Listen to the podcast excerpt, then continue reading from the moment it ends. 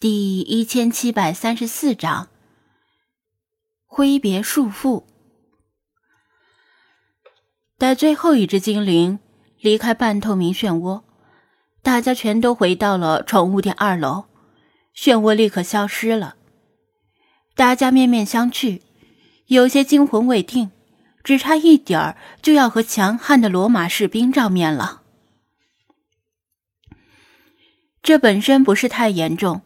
但问题是，如果被古代人目击到奇装异服，并且会莫名消失的现代人，那问题就大了。真是神奇啊！若非亲身经历，老朽真以为是在做梦呢。老查抚须感叹道：“菲马斯深表赞同。”刚才经历的那一切，比任何电影都真实，也比任何电影都离奇。尤其是行走在五维空间里，其他精灵感同身受。即使是《星际穿越》这样的大制作硬核科幻电影，也只能以艺术手法表现五维空间的样子，什么后期特效都无法真正的重现那种空间的无限堆叠。弗拉基米尔挥舞着拳头，慷慨激昂地表示：“经过刚才那些事，再次证明了辩证唯物主义历史观的正确性。人类社会的产生是历史的必然，社会的发展是历史的必然。新制度代替旧制度，同样是历史的必然。历史必然性就是历史唯物主义者所坚持的，用于解释社会发展的直接决定因素。”吱吱，喵咪喵！老娘开始怀念那个小姐的大胸了。虽然总是裹得严严实实，但分外的有料。精灵们七嘴八舌的讨论着刚才的感受，但是总感觉有些风马牛不相及的意思。无所谓了，反正大家平时说话也差不多，都是各说各的。你们忙着，我要先去探望一下流浪猫的情况。弗拉基米尔跳上窗台。等一下，张子安叫住他。你不在的时候，小白来过，他挺替你担心的。尽管小白当时没有表达出这种意思，但怎么说呢？他感觉小白对弗拉基米尔还是英雄惜英雄的，双方的立场和理念不合，但立场和理念不代表一切。古今中外有很多战场上的敌人惺惺相惜的技术，而他们两个至少还不止一次共抗外敌，多少应该有一些战斗的情谊吧。弗拉基米尔一怔：“是吗？”我知道了。另外，滨海市刚遭受台风侵袭，消除台风的影响并恢复秩序尚待时日。你们暂时不妨继续休战。好，我会考虑的。弗拉基米尔说完，就纵出窗外。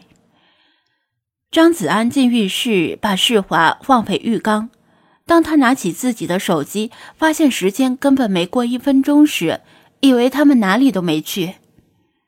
他从浴室走出来，被菲娜拦住了。“你什么时候睡觉？”他指着床说道，“你不是很困吗？”“谢谢你的关心，虽然我确实很困，但现在是营业时间。”如果他没记错，这还是他第一次关切的询问他何时睡觉。平时该他睡觉的时间，他只会怒吼一声“闭嘴”。菲娜明显拉长了脸，下巴都快碰到他胸前的护身符了，那眼神分明在说：“你在装什么傻？”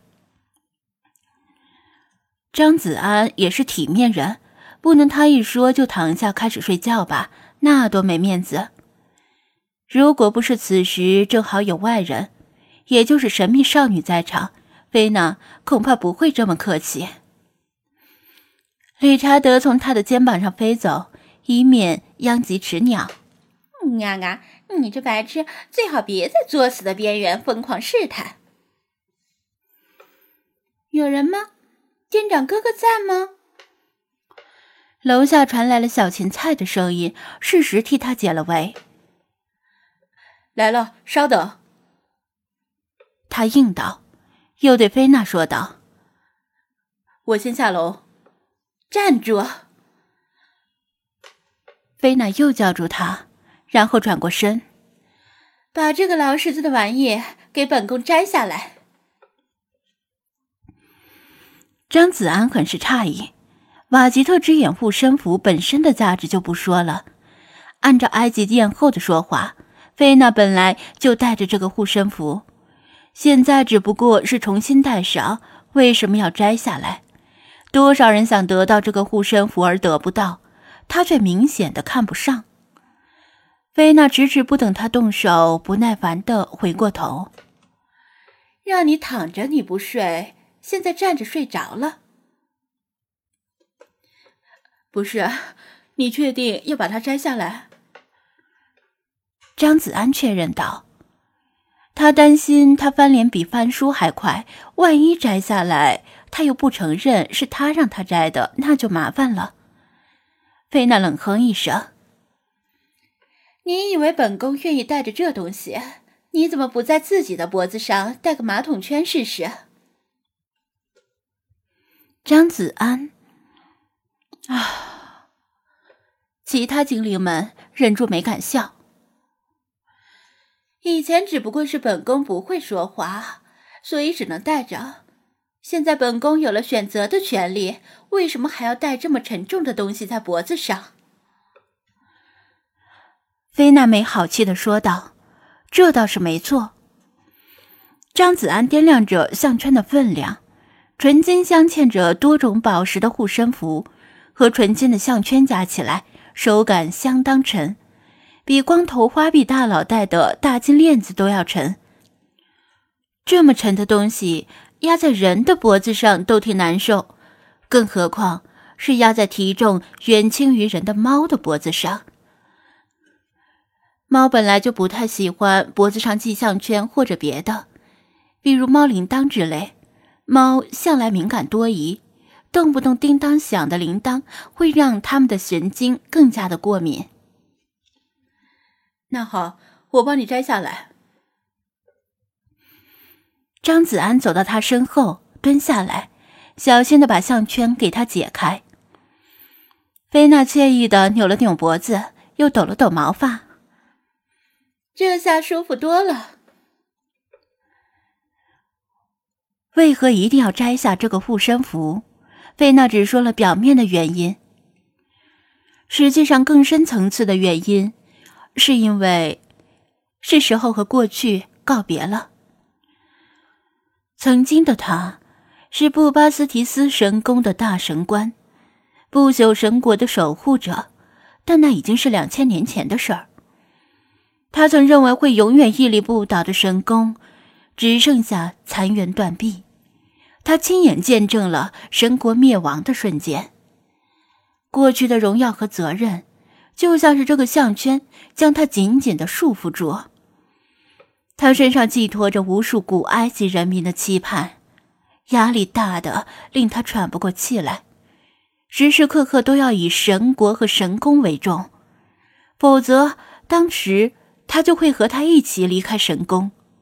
神宫里的生活和滨海市的生活，哪个更令他舒心呢？